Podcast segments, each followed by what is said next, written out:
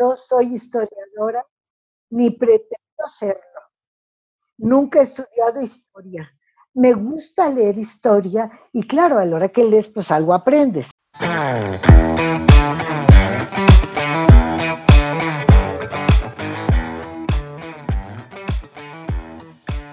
Hola a todos y bienvenidos a Boulevard 511. Yo soy Nico.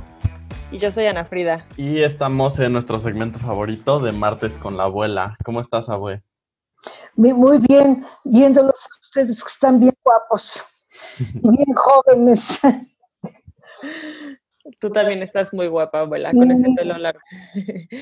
Em, pues el, el, episodio del día de hoy tratará sobre los sumerios, que es la primera civilización como tal em, que se asentó, ¿no? Dejaron de ser nómadas del mundo, de la historia que nosotros conocemos. Entonces va a ser muy interesante que la abuela nos platique cómo surgió, en qué años estuvieron em, pues predominantes, a qué se dedicaban, por qué fue una civilización tan importante para nosotros. Bueno, claro. Eh, la región esta de los sumerios de la Mesopotamia, yo creo que es la primera civilización en el mundo. Si tú lees a distintos autores, unos ponen antes a Egipto, pero los testimonios de los sumerios fueron primero. Hay testimonios de cultura, una cultura, podríamos decir, arcaica, antes de la historia, de 8500 años antes de Cristo, en unas excavaciones en un, en un, en un montecito que está al norte de la Mesopotamia, eh, en un poblado que se llama Jarmo. Ahí en las calas de los arqueólogos hasta 8500 antes de Cristo, con las dataciones estas modernas del carbono 14. Claro que no había escritura, no hay nada, era edad de piedra, piedras labradas, piedras usadas como hachas o como raspadores y cimientos pequeños este, como asentamientos muy primitivos. De esta época es Jarmo, 8500. Después, en, esas, en esa misma zona, hay otras excavaciones que datan de 4500 más o menos, que le llaman la época Samarra. Esta también es prehistórica. No hay nada escrito, nada más que ya la piedra labrada, o sea, la época paleolítica, ya está mejor labrada y empieza a haber algo de cerámica. Cerámica también muy primitiva. Y la otra, ante prehistórica, se llama el periodo Alaf. Ahí también se considera que es de, más o menos de 4.500 a 4.000 antes de Cristo. Aquí la diferencia es que ya se, hay señales de, que, de agricultura, canales primitivos y cerámica más elaborada. Oye, bueno, perdóname que te interrumpa, tengo una pregunta. Em, ¿Esto se conoce por eh, temas arqueológicos o también civilizaciones posteriores a los sumerios hablaron al respecto? No hablaron al respecto para nada, porque los que les siguen eran casi tan primitivos como ellos. No, el pasado para ellos no existía. Y además, estos asentamientos no son el origen de la, de la primera que podríamos llamar civilización, la primera historia que ya tiene escritura. Mientras no hay escritura es prehistoria. Cuando hay escritura y testimonio, entonces ya podemos empezar a hablar de historia. Pero los que empiezan a escribir no son los pobladores de estas, de estas tres etapas que ya podemos llamar prehistóricas de la Mesopotamia.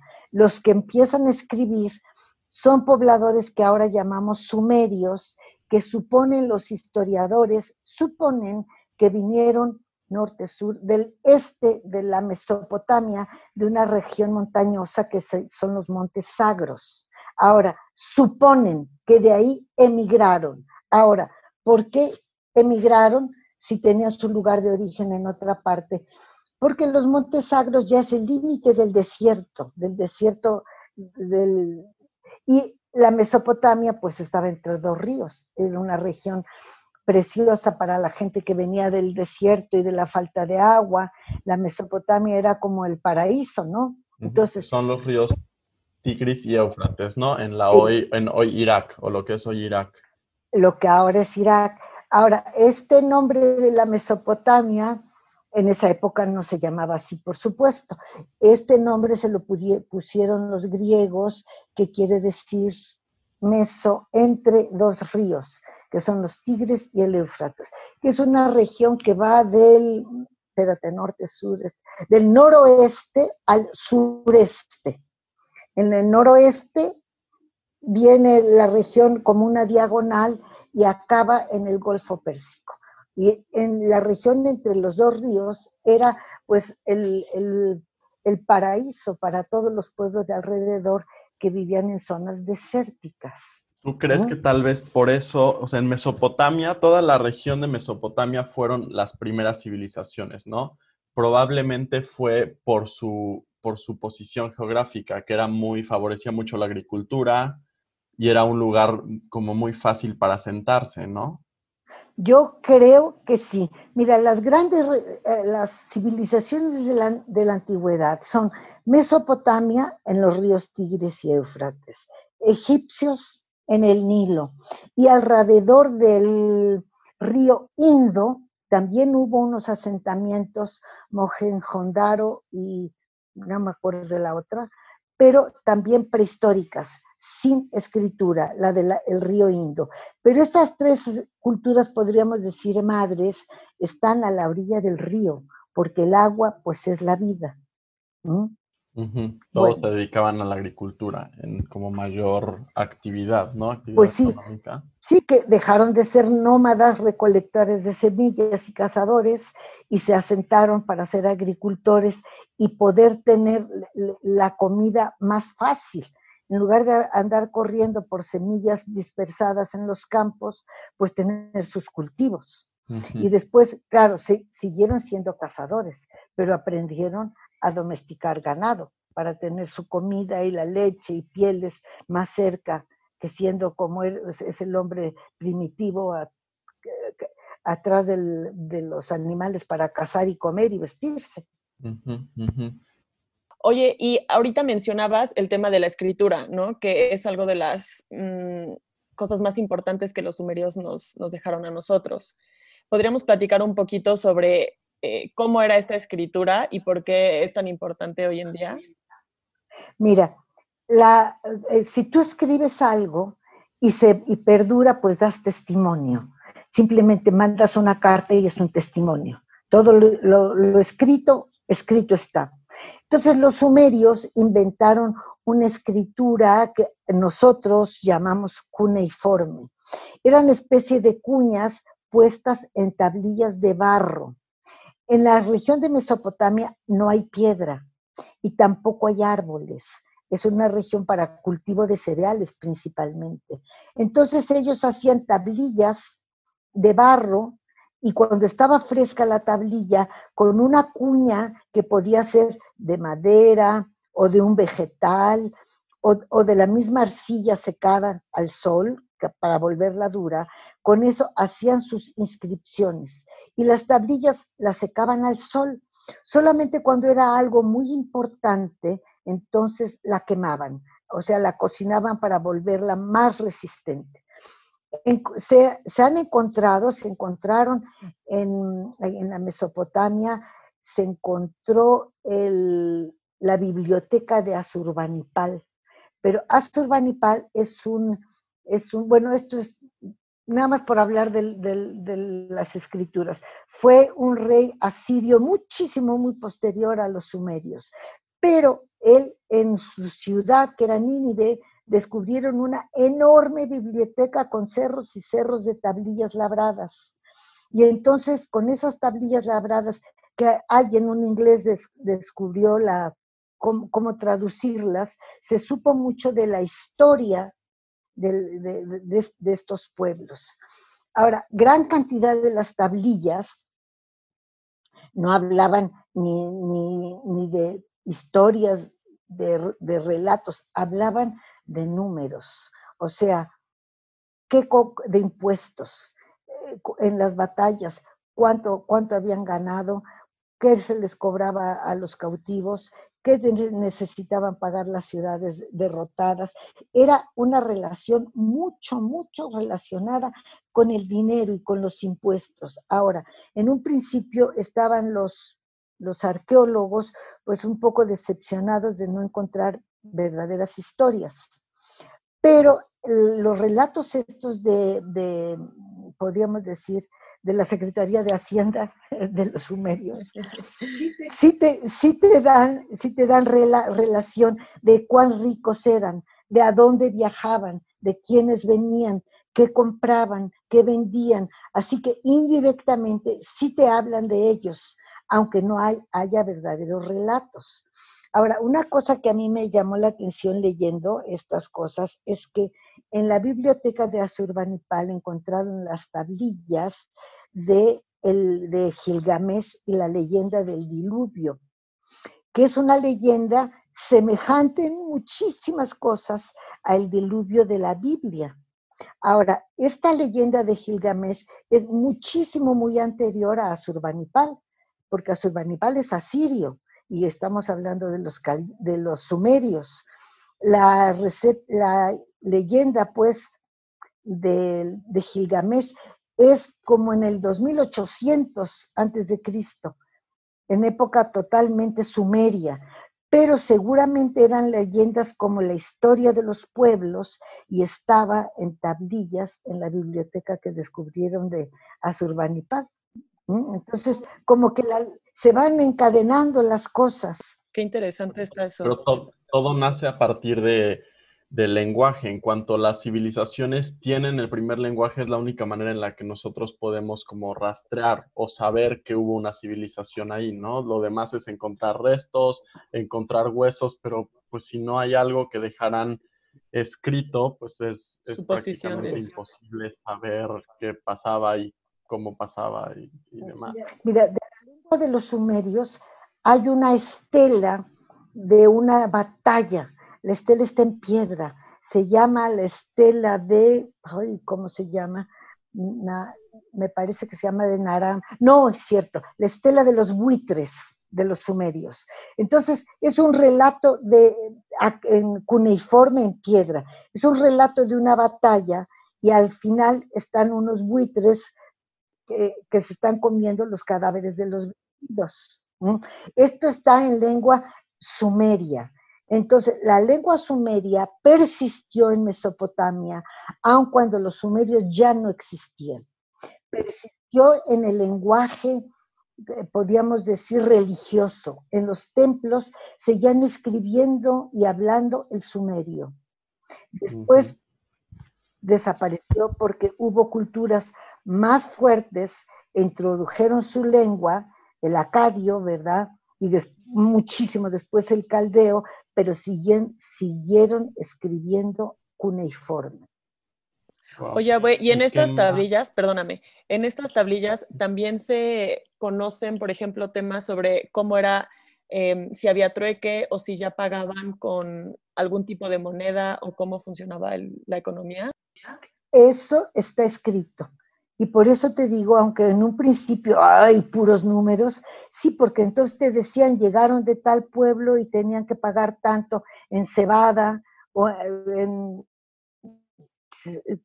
o en trigo, maíz por supuesto no existía, cebada, trigo o granos, o, en, o en, esclavos, ¿sí? Y, y los dominantes pues recibían y no entregaban nada lo único que entregaban era la protección contra otros, otros pueblos que podían atacarlos. Sí, había, había este, te dicen cómo pagaban sus impuestos la gente. Porque una de las cosas que leímos Nico y yo em, es que ya tenían un sistema de crédito. No sé si tú alguna vez leíste sobre eso, que ya había mm, deudas y que eso era una parte importante de su actividad económica. Ah, pues eso no lo leí, pero me parece muy interesante, claro, claro. Algo igual muy importante es dejaron, bueno, hay, hay, dos cosas que yo leí que me llamaron la atención. Nos dejaron la rueda. Yo pensé que la rueda había ah. sido, o sea, como mucho, mucho después. Y las, bueno, matemáticas tenían su, su numeración, no, no es hexadecimal, tenían una sexa, sexadecimal. todo en seis, que, que siga, seguimos, seguimos usando la hora de 60 minutos, el minuto de 60 segundos, el día de 24 horas, el año de 260 grados de un círculo. y el año de 12 meses. O sea, el sistema sexagesimal lo heredamos de los sumerios. Ellos lo inventaron. Es una, es una gran, una cosa, bueno, importante, porque después de 6.000 años seguimos usando el sistema sexagesimal. sí y también eran astrónomos, ¿no? Claro. Sus templos, que se llaman, les pusieron el nombre de sigurats, que eran como, como cuadrángulos superpuestos unos con otros, no pirámide este, parecida a la pirámide eh, escalonada. Y en la parte de hasta arriba eran observatorios astronómicos. Son los primeros en hablar, por ejemplo, de Venus como estrella de la mañana y estrella de, la noche, porque Venus una época del año sale en la mañana y otra época del año sale del otro lado. Entonces, son los primeros en decir, es la misma estrella que da la vuelta. O sea, eh, este, ahora, en una de las estelas, no me acuerdo si en esta que te digo que es de, la, de los buitres, no me acuerdo en cuál, hay una un carrito con ruedas tirado por un animal en época de los sumerios. Ahora, los sumerios históricamente, porque aquí sí ya hay números, llegan, mm, empieza a ver el relato en el 4000 antes de Cristo y quedan en la Mesopotamia hasta el 2000, 2200 igual antes de Cristo, con altas y bajas, porque los empiezan, empiezan a venir de la zona de Arabia Saudita, otra zona, que ahora digo Arabia Saudita, pero empiezan a venir otra oleada de, de migrantes que llegan a Sumeria como invasión hormiga y se empiezan como, pues, llegan este, pobres, sí, pero invasión, este, no, ¿cómo te diré? Tranquila, Llega gente. Una invasión militar. Llega, no, no, no, llegan como gente muy pobre, como sirvientes, como ayudantes en el campo, a, pues a, buscar la comida, ¿no? Y entonces hay una historia de un, un, semita de estos que llega a, a Sumeria, igualititita al Moisés de la Biblia. O sea, que hay un niño de una mujer de estas que es tan pobre que pone a su hijo en una cesta con brea y la suelta en el río. Este nada más que este es el río Tigris. Al niño lo recogen, se educa, se queda ahí, es un niño inteligente, está en una ciudad de Sumeria que se llamaba Kish, se vuelve el principal del, ¿cómo se dice?, consejero del rey de Kish, y después lo destrona y forma la primera, pues no dijéramos imperio, pero la primera organización semita, ya no sumeria, semita en la Mesopotamia. Kish se llama, su, él, él se llama Sargón, y después como, como Kish era la ciudad que él conquista después, funda su ciudad, que es Agadé, es la primera ciudad, podríamos decir, semita en la Mesopotamia. Y esta persiste con las ciudades sumerias. Las ciudades sumerias estaban más al sur. todas están localizadas, sus cimientos, localizadas geográficamente en el sur de la Mesopotamia. Ur, Uruk, Lagash, no me acuerdo, muchos, muchos otros nombres de ciudades que se encuentran perfectamente localizadas. La única que nunca han localizado fue la de este Sargón, este semita, porque su reinado duró muy poquito tiempo. Él y su hijo. Y estando su hijo reinando, hubo una invasión de un pueblo que vino del norte, como, como del Cáucaso, de la región, y que eran los Guti, que eran muy salvajes, y destruyeron la ciudad de Sargón hasta sus cimientos. Es la única ciudad histórica de esta zona que no han encontrado los cimientos, porque acabaron con ella.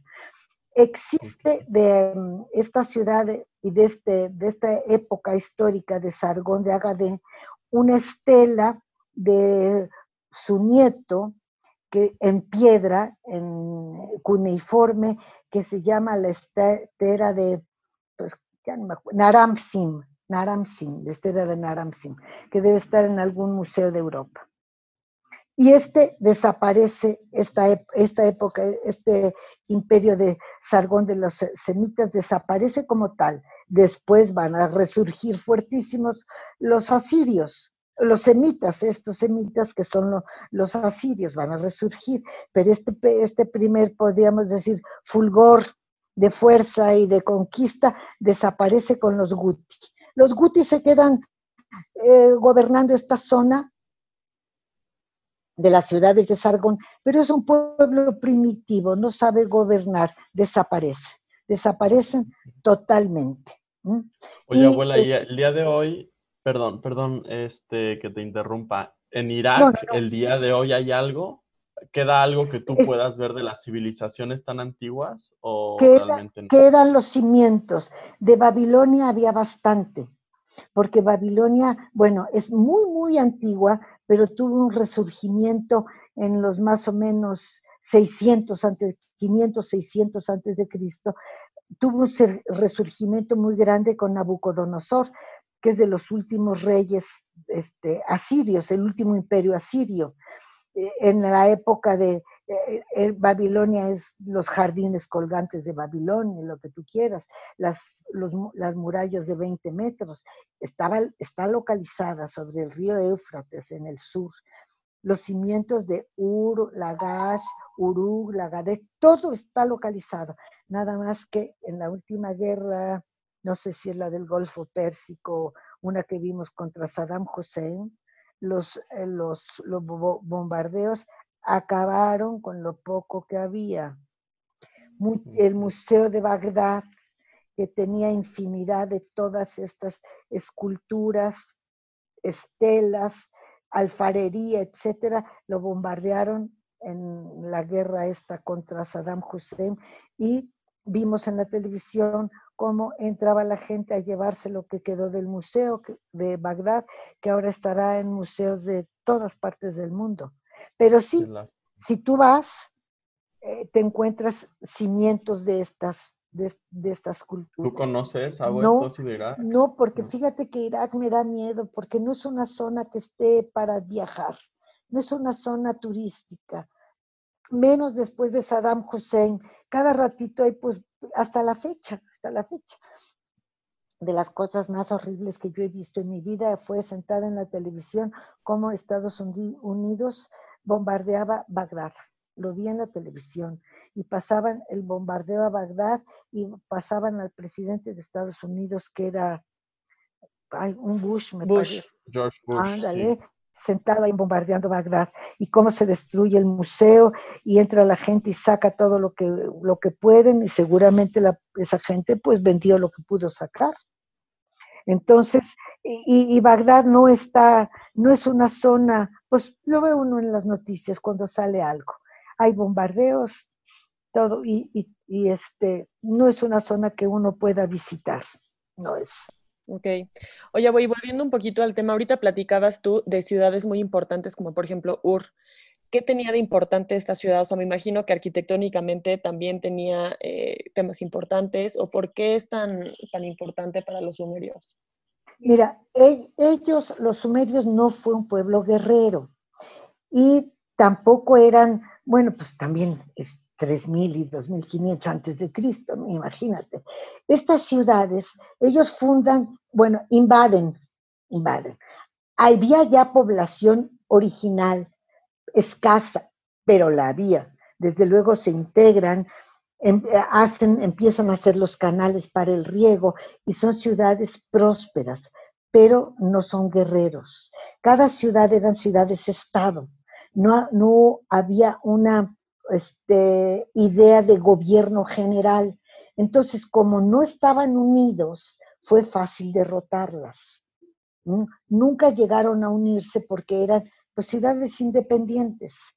Entonces, cuando las, empiezan a, a, invadir otros pueblos, los asirios, los amorreos, este, no están unidas, entonces son presa fácil de los invasores, por eso cayeron. No es lo mismo eh, que yo le pueda llamar a mi vecino, oye, venme a ayudar, que yo me, yo me, me defiendo solita. Entonces, a todas estas ciudades las cogieron los invasores porque no estaban unidos. No había la idea de nación, era ciudad-estado. Y eran muchísimas. No me recuerdo todos los nombres, pero eh, ahora, Ur, la Ur de Ur está, nosotros conocemos por la Biblia el nombre porque Abraham, el padre de, los judíos y de los árabes, sale de Ur de Caldea para ir al norte, bueno, al, norte, al noreste, a una tierra mejor que es Canaán. Entonces ya el nombre de la ciudad de Ur a nosotros nos las dicen en la Biblia. De hecho, me está pareciendo muy interesante, yo no sabía que estaban tan relacionados, o sea, la Biblia y todo esto de los sumerios, bueno, por lo que nos has contado, y tampoco es que yo sepa mucho de la Biblia, pero muchas de, las, de los nombres de las ciudades y los relatos coinciden. Pues sí, te digo, el relato del diluvio, los sumerios eh, con Gilgamesh es más o menos como el 2800 antes de Cristo. ¿no? Ahora, la urde, la urde donde sale Abraham, no me, no me acuerdo la fecha, pero también es muy antigua, muy antigua, porque, no, la verdad no me sé la fecha. Pero sí en la Biblia te dicen, Abraham salió de Ur para, para las tierras de Canaán, y Canaán está en el, a orillas del río, del mar Mediterráneo. ¿Y cómo, los sumer cómo terminan los sumerios, abuela? ¿Cuál es, la, ¿Cuál es la civilización que llega? Porque hay prácticamente ocurre como un, pues no sé si se le llamaría como un golpe de estado, pues derrocan prácticamente al, en ese momento como al gobernante que tenían los sumerios y, llegan, me parece que eran los, los arcadios. No, llegan un pueblo que se llama los amorreos, que era un pueblo, que era un pueblo semita igual que, igual que, los, que los asirios. Este es un pueblo semita. Ahora, llegan, los invaden y los dominan totalmente. Y los dominan totalmente porque no tenían un gobernante. Cada ciudad era autónoma. Entonces cogen a las ciudades una por una y, se, y él se, y ahora sí que los gobiernan, cobran los impuestos y son los dueños. Ahora, de, estos, de esta invasión de los amorreos, el más importante amorreo que pasa a la historia es Amurabi. Yo de Amurabi me acuerdo, lo relaciono por la fecha con, fíjate nada más la mente cómo es, lo relaciono con la, la ¿cómo se llama? La Revolución Francesa, 1789. Pues Amurabi, su mayor éxito es 1789 antes de Cristo. Entonces esa fecha a siempre, siempre me acuerdo porque hago esa relación.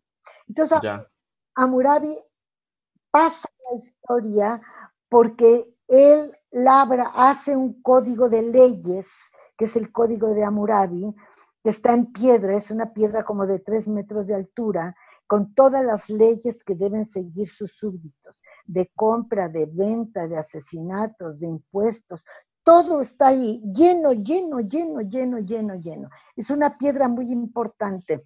Esta, esta en la actualidad me parece que está en el museo. en el Louvre. En el Louvre, bueno. Ahora, es, esta piedra la encontraron en las excavaciones de los ingleses o de los franceses, no sé de quién, no la encontraron en, la ciudad de en eh, la, ciudad de los amorreos, no, la, que era Babilonia, porque Babilonia, Amurabi, el amorreo este que invade, que viene, que viene del sur de la península arábiga, se instala su capital en un pueblito que se llamaba Babel. y, es el primer asentamiento importante con el nombre de Babilonia. Esta Babilonia subsiste muchísimos años y tiene muy distintos gobernantes hasta como el 300 o 250 antes de Cristo. O sea, una historia larguísima de la ciudad de Babilonia. Y hasta la fecha, te digo, hay restos del asentamiento de donde estuvo Babilonia. Bueno, ya me salí de la historia. No, pero está bien, ahí vamos dando una introducción. Justo para el próximo episodio vamos a empezar, pues vamos a ir siguiendo la línea del tiempo, ¿no? Hoy platicamos los sumerios. La próxima, bueno, va a ser la próxima semana, va a ser dentro de dos, me imagino. Que, ¿Cómo vamos con la línea del tiempo? ¿Qué es lo que vamos a platicar? Pues mira, de rapidito, rapidito, para no hacerlo largo, te voy a decir, a Murabi acaban con, a, Murabi acaban, acaban con él un pueblo, no es semita este pueblo, es un pueblo que está al este de, Mesopotamia, de las zonas este, desérticas, que eran los elamitas. Entonces los elamitas invaden la Mesopotamia, destruyen, este, acaban con los amorreos, saquean Babilonia y se regresan a su capital, que era Susa. Entonces, en Susa es donde encuentran la piedra que es el código de Amurabi. Y de Susa se va a algún museo de Europa. Y ahí acaba, acaban los amorreos. Pero ya vienen y ya se instalaron los asirios. Los asirios es un pueblo semita que igual viene del sur de la península arábiga y entran y es un pueblo muy, muy, muy poderoso que empiezan este, a conquistar y a conquistar y tienen fama de crueles. ¿eh? Conquistan, destruyen, matan, se apoderan y hay primer imperio, segundo imperio, tercer imperio asirio. Al tercer imperio asirio dura hasta que acaba con él los persas. Pues hay bastante, bastante, si es tan poderoso y tan largo, probablemente podemos hacer justo todo un episodio para los asirios. ¿Qué te, parece? pero los asirios es... O, no lo ves que vale la no pena? No lo veo que valga la pena porque dan poco a la cultura los asirios. Ellos eran, este, llego, destruyo, destruyo, mato y se instalan. Pero muchas aportaciones a la cultura, bueno, los carros, los carros de guerra, una cosa que se me olvidó de los sumerios, descubren el bronce para las puntas de sus flechas, que el bronce es una aleación de cobre con estaño, y el, eh, el cobre solito es muy blando y con el estaño es duro. Entonces hacen las puntas de sus flechas del estaño. Esa aleación se sigue usando hasta la fecha, cobre con estaño. Y después, después de aquí, lo que es lo que a mi gusto me gusta más es cuando vienen los persas, porque los persas vienen pues de lo que ahora es Persia, claro, al este de la Mesopotamia, y ellos también vienen con el señuelo de los ríos y del agua. Oye, ¿y los egipcios en qué momento entran, por ejemplo? Mira, los egipcios invaden, invaden, hay varios intentos de invadir como como por el, como por el 1300 antes de Cristo, hay una invasión de los egipcios, pero no se quedan. Invaden y se regresan, ¿no? Ahora, mm, déjame acordar en qué otra época los egipcios. Más bien de la mesa, los asirios son los que atacan Egipto varias veces y se quedan un tiempo, pero después también se regresan. Porque perdón, pero entonces los egipcios y los asirios fueron contemporáneos por un tiempo. Sí, pero por mucho tiempo, muchísimo tiempo. y también, y doblemente poderosos. Entonces, ellos, los asirios, por ejemplo, atacan a los pueblos este, arameos y los egipcios atacan a los pueblos arameos, los que ahora les decimos los judíos tienen, eh, tienen eh, guerras con ellos porque son contemporáneos. Nada más que los asirios, bueno, pues tienen, este, son dueños de la Mesopotamia y egiptos son dueños del Nilo, ¿no? Entonces, salen por, pues ahora sí que por querer expandirse y dominar más, pero después regresan a su lugar de origen, que es donde están más contentos. Ok, muy bien. Pues bueno, yo diría que persas, ¿no? El próximo episodio hablamos de, de los persas y, tal vez el siguiente hablamos de los egipcios. Sí, porque los persas, bueno, son bien importantes los persas. Pues abuela, es un placer como pues siempre. estuvo interesantísimo. Muchísimas gracias por tu plática. No, ahora, yo, pero quiero decir, no soy historiadora ni pretendo serlo. Nunca he estudiado historia. Me gusta leer historia y claro, a la hora que lees, pues algo aprendes, pero no pretendo ser historiadora y me puedo equivocar en, con un personaje con mil años o más, ¿no? Pero este, a grandes rasgos, pues es lo que sucede. Nada más es como una probadita de lo que fue la historia y lo que uno también, sin ser historiador, puede conservar en la mente, ¿no? Que fueron la grandeza de estos pueblos, la grandeza y la, y la crueldad, porque también una crueldad, mm, ahora sí que llegaban a conquistarte y te mataban, ni siquiera te preguntaban, ni siquiera te decían agua va, ahí vámonos. Muy bien, abuela. Pues de verdad, nos encanta escucharte, abuela. Muchísimas gracias. Y gracias a todos por escucharnos. Música